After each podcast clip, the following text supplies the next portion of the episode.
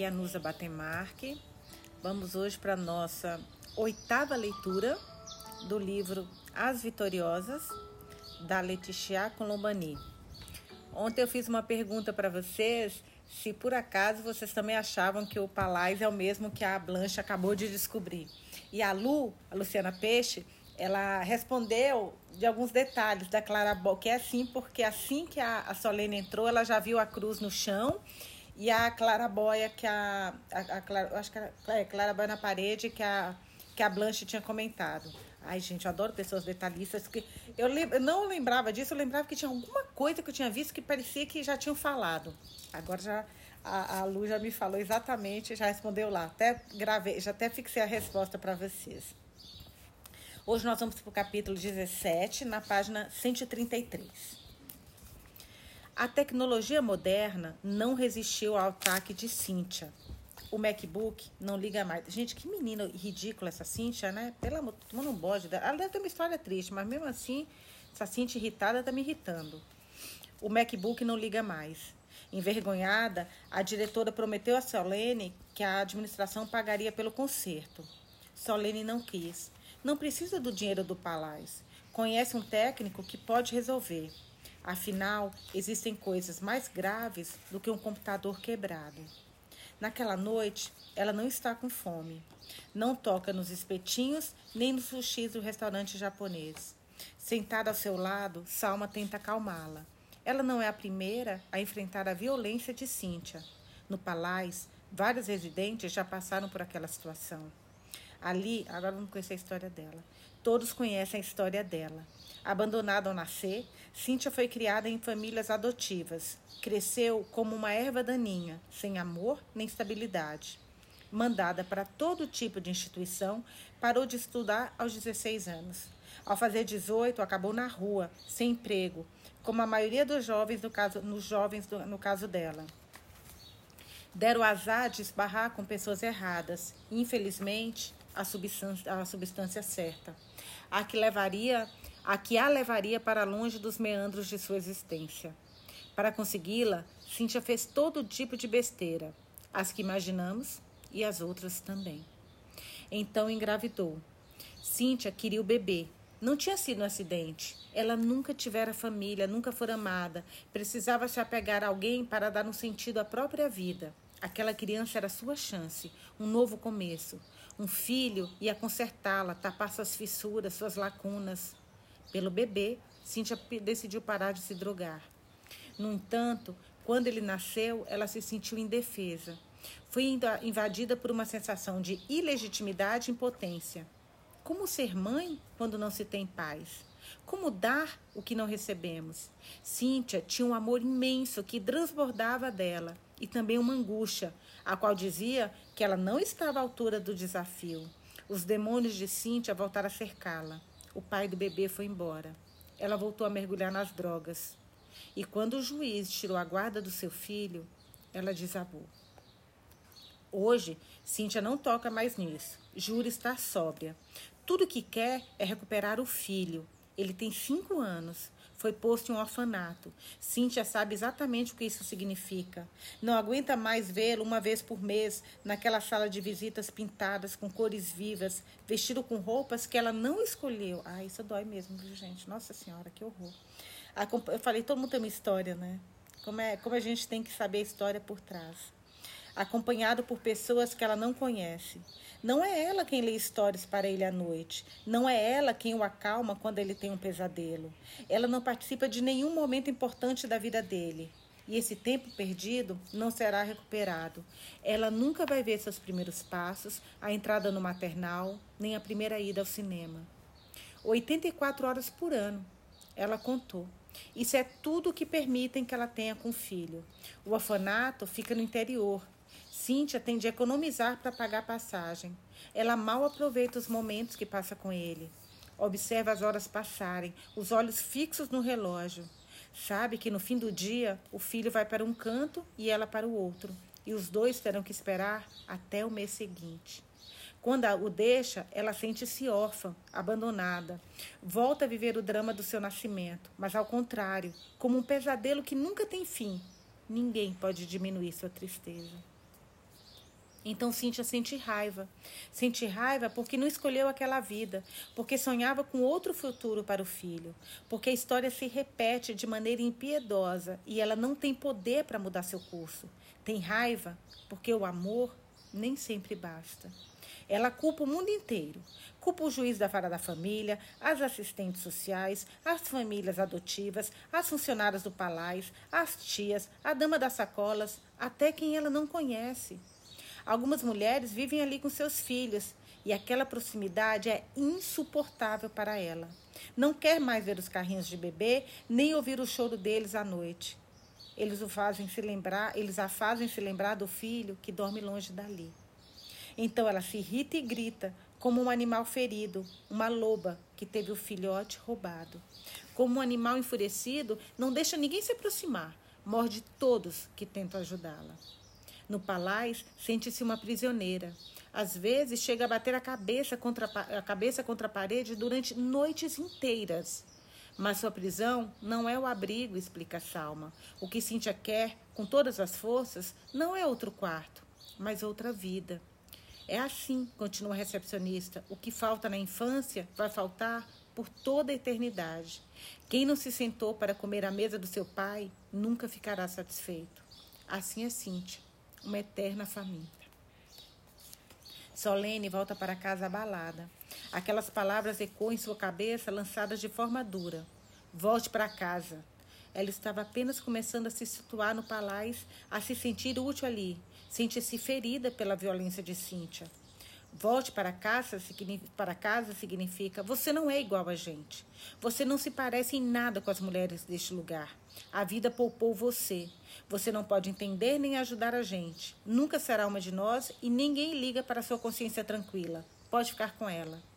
Volte para casa significa você não tem o direito de estar aqui. O que Cíntia questiona, com toda a sua raiva, com todo o seu desprezo, é a legitimidade de Solene aquele olhar das pessoas de cima para as pessoas de baixo. Quem ela é para ir até ali, para ser porta-voz delas, para entrar na vida delas e ir embora, uma hora depois, ao fim da sessão. Solene fica abalada com o ataque. Cíntia tem razão em um ponto. Ela não foi até ali ajudar aquelas mulheres, e sim fazer o bem a si mesma. Putz, pior que é verdade, né? O palácio é uma terapia. Esse era seu objetivo. Quando melhorar, ela simplesmente fechará a porta do abrigo e voltará às suas atividades. Aquele lugar é apenas um parêntese em sua vida, uma pausa desiludida. Uma aula de zumba, algumas cartas e pronto. Solene achou que havia sido aceita. Achou que seu lugar no palácio já estava garantido. É fácil demais, responde Cíntia. Volte para casa. Solene se sente amarga, desanimada, patética. Coitadinha da menina rica, diz a música, tentando curar uma depressão com pessoas mais tristes do que ela. Quem ela achava que ia ajudar? Mas existe algo além daquilo, claro. Ela aceitou ir até lá com muita reticência, incentivada pelo psiquiatra, inscrita por Leonardo, quase por teimosia. Claro, ela não tinha vontade nenhuma de entrar naquele abrigo, mas na verdade encontrou ali muito mais do que tinha ido procurar. Encontrou o Ficou ótima de Binta, os olhos de Sumeia, a mulher dos dois euros, as xícaras de chá e as aulas de zumba. O que Solene viveu e compartilhou nesses momentos não tinha sido um sonho, tinha sido uma troca, uma comunhão. Foi isso que sentira ao chorar nos braços de Binta. Já faz algum tempo que Solene está melhor. Lentamente está retomando a posse do seu corpo, do seu espírito, e está cada vez menos dependente de remédios. O psiquiatra reduziu as doses, disse estar confiante. Sentido. É isso que Solene encontra entre as paredes do palácio. Ela se sente útil para a comunidade. Não importa, então, se ela é legítima ou não, se ela vem de um bairro chique ou não. Ela está ali. O que importa, no fim das contas, é ela estar presente. Apesar das decepções e das diferenças, apesar do computador quebrado e dos xingamentos de Cíntia.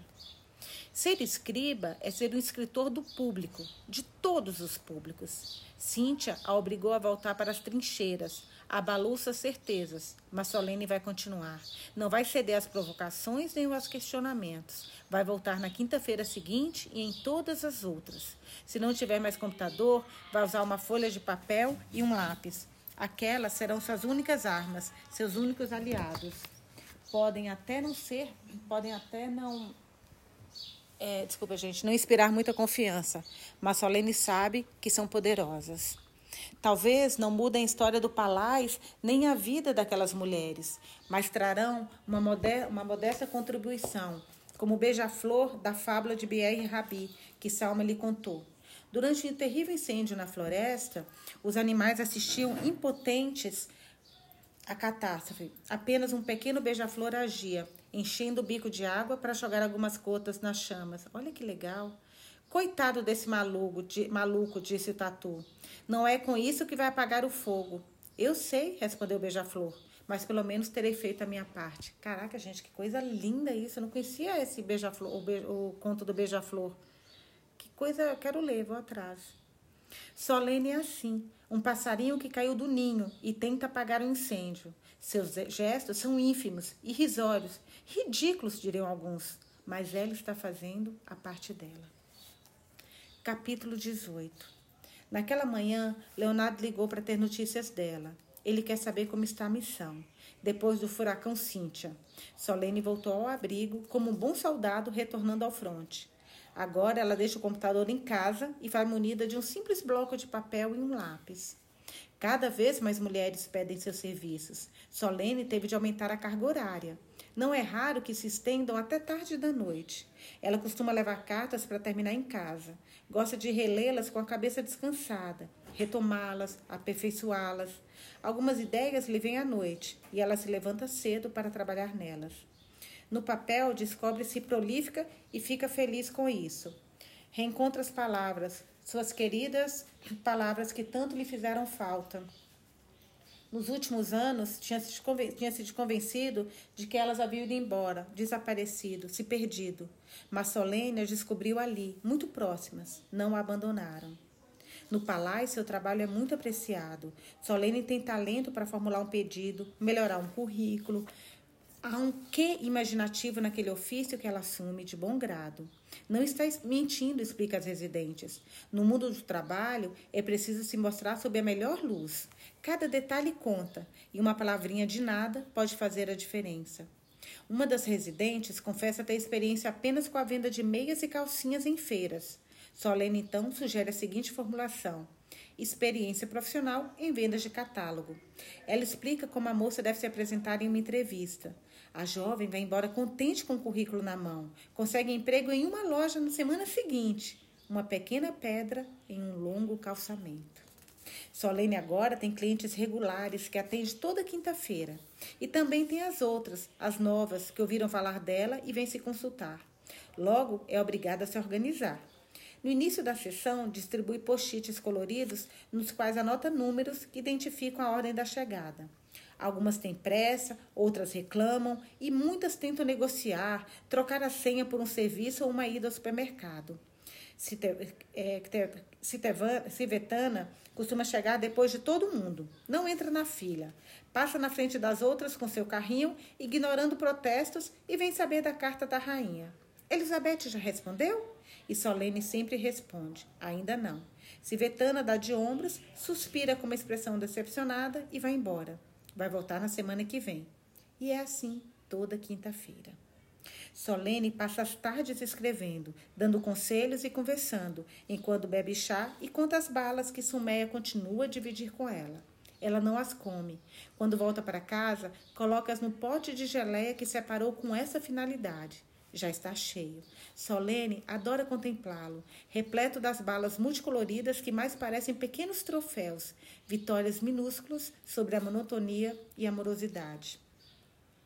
Sumeia não fala, mas as balas falam por ela, são uma língua universal. Solene se inscreveu oficialmente na Zumba e agora frequenta as aulas de Fábio com as tias. Apesar de ainda não ter ritmo nenhum, já avançou muito, vestida com uma legging velha e uma camisa de binta. Quis devolvê-la, porém a tia quis que ficasse com ela, como agradecimento pela carta que redigiu. A camiseta fica enorme, mas Solene sente-se bem com ela, como um velho pullover que gostamos de vestir. As tias costumam rir da sua falta de molejo. Parece um cabo de vassoura, grita Binta. É seu quadril, tra ele travou. Você não tem a cintura solta. Olhe, o importante é o quadril. Um dia, As tias formam um círculo em volta dela e batem palmas para incentivá-la. A música fala sobre como colocar um pedaço de sol no bolso. E é isso que Solene sente naquele instante, cercada por aquelas mulheres de corpo macio e solto, que recuperou um pouco da luz e da alegria. No fim das aulas, às vezes, Binta continua dançando. Sozinha diante dos espelhos, ela mostra a Sumeia como são as danças no país delas, a Guiné. Uma estranha energia, uma força pouco comum se desprende dela. Binta termina a lição suada, sem fôlego, e a menininha aplaude. Um dia elas vão voltar para lá, promete a mãe, e Sumeia também vai dançar. Solene se acostumou a essas mulheres, às maneiras um pouco bruscas, aos silêncios, ao modo de dizer obrigada. Elas nem sempre têm as palavras, mas têm um olhar, um sorriso, uma xícara de chá, uma camiseta. Às vezes não tem nada, isso não importa. Solene não espera gratidão. Não foi até ali para receber isso. Leonardo contou a ela que em dez anos de missões recebeu três obrigados. É pouco comparado às centenas de cartas que ele redigiu. Não importa. Ele se sente útil e aquilo não tem preço. Cada carta é importante para cada pessoa que vem pedi-la, como a da mulher que, graças a ele, voltou a ter contato com a mãe biológica que a procurava havia anos. As duas foram juntas agradecer-lhe. Leonardo até hoje ainda se emociona ao contar a história. Elas haviam economizado para comprar uma caixa de chocolates para ele. Chocolates baratos, mas os melhores que ele já comeu. Solene se acostumou com as residentes e a recíproca é verdadeira. A maioria delas a adotou.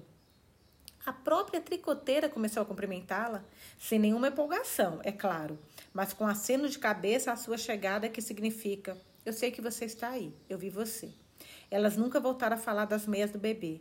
Seja como for, Viviane não fala, ou fala muito pouco. É uma alma silenciosa. Em outra vida, teria sido freira.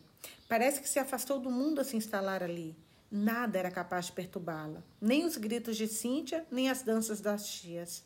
O palácio poderia desabar, que ainda assim ela não se abalaria. Continuaria a tricotar, perto da sua planta, imperturbável e indiferente. Mas Viviane não havia sido sempre daquele jeito. Houve um tempo em que ela desempenhava um papel no espetáculo da vida. Casada, mãe de dois filhos, tinha uma existência de aparência comum em um bairro bastante luxuoso. O marido era dentista e ela a secretária do consultório. Dava um jeito de esconder os hematomas como podia. Caraca, apanhar do marido, gente, isso é uma merda. Viviane é uma sobrevivente, assim como Civetana. Ela também foi à guerra, mas sem precisar ir à Sérvia. A dela durou 20 anos e foi perto ali, em um belo prédio cercado de roseiras. Seu inimigo andava bem vestido, tinha o rosto do marido. O campo de batalha era o corpo dela, um corpo espancado, maltratado, agredido cotidianamente. Viviane levara muitas pancadas, de quase todo tipo socos, chutes, golpes com ferro de passar, sapatos, cintos e facadas também quando tentou deixá-lo. Se os vizinhos não tivessem intervindo, o marido a teria matado. Demoraram para intervir, né? Diga-se de passagem. Meu Deus do céu.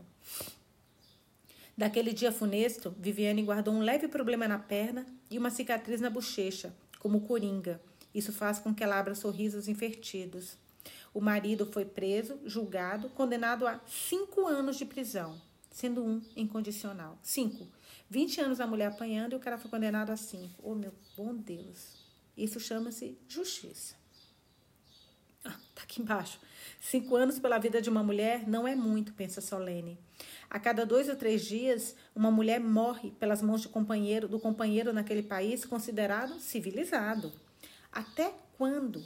Na natureza, nenhuma outra espécie faz isso. Caraca, é verdade, gente. Nossa Senhora. O massacre das fêmeas não existe. Meu Deus, é verdade. Nunca pensei desse jeito. Por que os, os humanos têm real necessidade, têm tal necessidade de destruir, de quebrar? E as crianças também. Delas, ninguém fala ou fala muito pouco. Vítimas colaterais da violência conjugal. Dezenas morrem junto com as mães todos os anos, sob os socos dos pais. Durante os dias, os dias, as mãos de Viviane ficam ocupadas, evitam que ela precise pensar. Mas à noite, os pesadelos ressurgem. Viviane sonha que o marido está ali para buscá-la. Acorda suando, tremendo, morrendo de medo. Uma tragédia parecida aconteceu alguns anos antes, ali mesmo no palácio. Uma residente foi pega pelo ex-marido. Embora a porta costumasse ficar fechada para desconhecidos, ele conseguiu entrar no saguão armado com um fuzil. O homem subira até os outros andares pela escada, ameaçando residentes e funcionárias aterrorizadas. Acabaram encontrando a ex-mulher que tinha se refugiado na kitnet de uma amiga. Ele colocara a arma na bochecha dela e a matara a queima-roupa. O acontecimento foi manchete dos jornais locais. Enquanto apanhava, não saiu em lugar nenhum, né, gente? Três dias depois, outra vítima sucumbira em outro ponto do país. É assim toda semana, todo mês, todo ano. Viviane não contou a ninguém que estava morando ali. Quando foi embora, deixou tudo para trás: sua vida, sua casa e seus amigos. Os filhos já eram crescidos. Ela os vê muito pouco. Não teve coragem de confessar que mora em um abrigo. Não quer deixá-los envergonhados. Prefere ficar escondida. Costuma mandar roupas que tricotou para eles. É a sua maneira de dizer que está pensando nos dois. De dizer: amo vocês. Não esqueço de vocês. Viviane trocou um prédio elegante nos arredores da cidade por um quarto de 12 metros quadrados. Mas pouco importa. Pelo menos ali ela está segura. Viviane não pode mais sonhar com algo melhor. Trabalhou a vida inteira sem ser registrada nem paga. Essa realidade carrega um nome, o de cônjuge colaboradora. Uma bela fraude, na verdade. Viviane não tem direito a nada, nem a seguro-desemprego, nem a aposentadoria, como se nunca tivesse trabalhado. 20 anos de serviço apagados em um segundo. Ela até tentou procurar um emprego, mas aos 57 anos nem adiantava sonhar. Por isso, Viviane tricota o dia todo. Da carreira de secretária, ela guardou o rigor e os horários. Vende seus trabalhos na rua das 10 da manhã às 6 da tarde durante a semana e até às 7 no sábado, até às 7 da noite. Não trabalha aos domingos nem nos feriados. De manhã ela se arruma como na época do escritório. Está sempre impecável, muito bem arrumada. Nunca foi pedinte, não faz seu estilo. Ela não pede esmolas, só vende o que tricotou. Solene a vê sempre na rua, sentada no chão, paralisada de frio. Essa mulher discreta poderia ser minha mãe, pensa. Ela se pega imaginando como teria sido a vida de Viviane com outro marido. Uma escolha errada é algo que acontece. Ninguém está isento. Mas uma escolha pela qual pagamos a vida toda. Ninguém merece viver desse jeito. No palácio, Viviane não estabeleceu relações reais com as vizinhas. No entanto, parece gostar da companhia delas. A pequena Sumeia às vezes vai se sentar ao lado dela, perto da planta, no grande saguão. Adora observar as agulhas dançarem entre os dedos da tricoteira. Viviane lhe dá balas e roupas para as bonecas. Dia desses, deu a ela um cardigan pequenininho e um gorro minúsculo. Sumeia os pegou em silêncio. Elas não precisam falar para se entender, não precisam de palavras para se comunicar. Neste momento, Viviane tricota um pullover. A própria Sumé escolheu as cores entre os novelos de lã da cesta, vermelho, amarelo e verde, para enganar o cinza do inverno. Assim, a vida segue no palácio, entre os palavrões de Cíntia, os tricôs de, tricôs de Viviane e as xícaras de chá das tias. Corre como um rio agitado, tumultuoso, efervescente. Ali tudo é frágil. O equilíbrio é tênue, se, tênue, se mantém por um fio. Solene nunca sabe o que espera, nem o que ela vai encontrar quando abre a porta do abrigo. Toda quinta-feira lhe traz novas surpresas. Toda sessão é rica em reviravoltas. Todo encontro é um acontecimento. Final do capítulo 18, da página 146. Amanhã a gente vem para a página 149, capítulo 19. O livro acaba na página 220. Eu acho que essa semana, provavelmente, não sei que dia, mas acho que tem poucas leituras aí pela gente, pela frente até a gente acabar. Eu tô amando, amando, amando. Espero que vocês também. Beijos e até amanhã.